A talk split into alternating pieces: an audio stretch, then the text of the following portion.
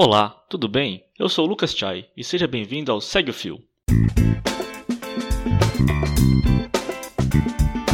Qual é a ideia por aqui? Este é um programa do Midcast, onde materializamos em formato de podcast as populares threads do Twitter, em episódios de no máximo 8 minutos. Se você não acompanha o Twitter, threads são uma sequência de tweets abordando um tema específico que obviamente não caberia em apenas 280 caracteres. O formato aqui será sempre com uma pessoa narrando, nesse caso, algum integrante do Midcast ou o próprio criador do fio. Lembrando que o conteúdo a ser reproduzido aqui será sempre com autorização prévia do autor. Hoje, iremos conferir a minha thread publicada no dia 21 de fevereiro de 2019 e que viralizou recentemente no Twitter, onde contei um pouco sobre a minha experiência como professor quando entrei na sala de aula do oitavo ano e só tinha um aluno. Vem comigo e segue o fio.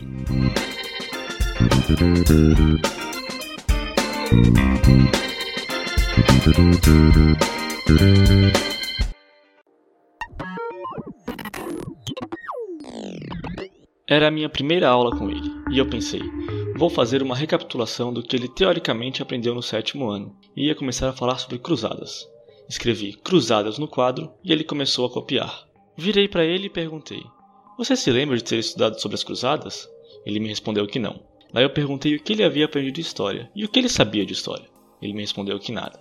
Eu me sentei ao lado dele e perguntei se ele sabia por que a história é importante. Ele me disse que não sabia. Ok. Perguntei o nome da mãe dele e ele me falou. O do pai? Falou também. Se tinha irmãos, sim, tinha oito. Mas dois não eram do pai, só da mãe.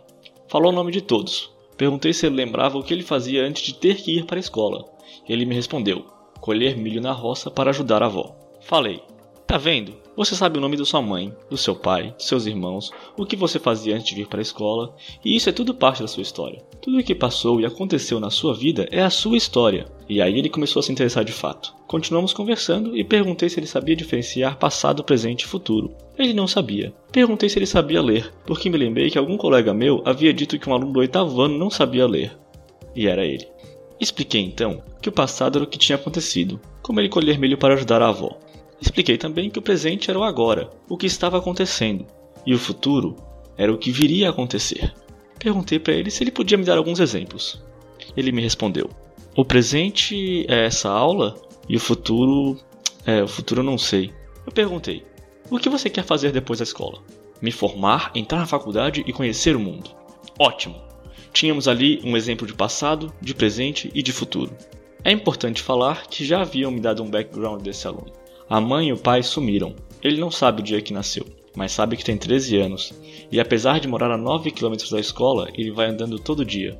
Porque se ficar em casa, ele tem que trabalhar na roça para se manter. É na escola que ele come, brinca, se diverte e interage com pessoas da mesma idade.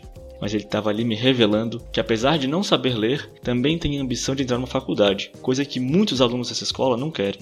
Ok, voltando para a aula. Pedi para que ele desenhasse ele no passado, no presente e no futuro. No caderno, ele desenhou um campo de futebol com 2015 escrito em cima, uma sala de aula com 2019, outra sala de aula com quatro pontos de interrogação, e pedi para que ele circulasse quem era ele em cada um dos desenhos.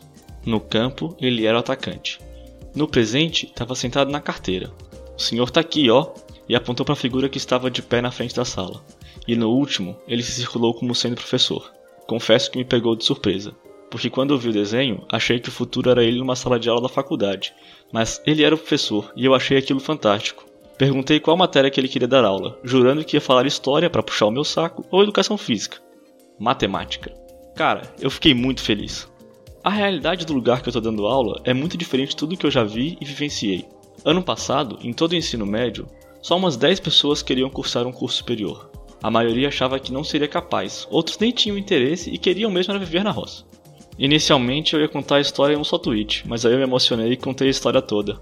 Faltou falar que os estudantes moram muito longe da escola, alguns 10, 15, até 20 km de distância, e dependem do ônibus para chegar. E a Secretaria Estadual de Educação resolveu que as aulas deveriam começar no dia 8 de fevereiro, mesmo sabendo que os ônibus só vão circular em 11 de março. Por causa dessa história, recebi muitas mensagens que estão me emocionando muito. Não consegui responder todo mundo e acho que nem vou conseguir. Mas quero deixar aqui meu muito obrigado a todos e todas que responderam ou citaram o tweet. Vocês me ajudam a perceber que a vida é mais. Lembrando que o link para minha thread estará no post desse episódio. Se você quiser me seguir no Twitter, o meu perfil é 99chais. E se você curtiu mais um Segue o Fio ou tem alguma sugestão de conteúdo para este nosso formato, é só mandar pelo Twitter ou Instagram no perfil do Midcast, o podcastmid. Valeu e até a próxima!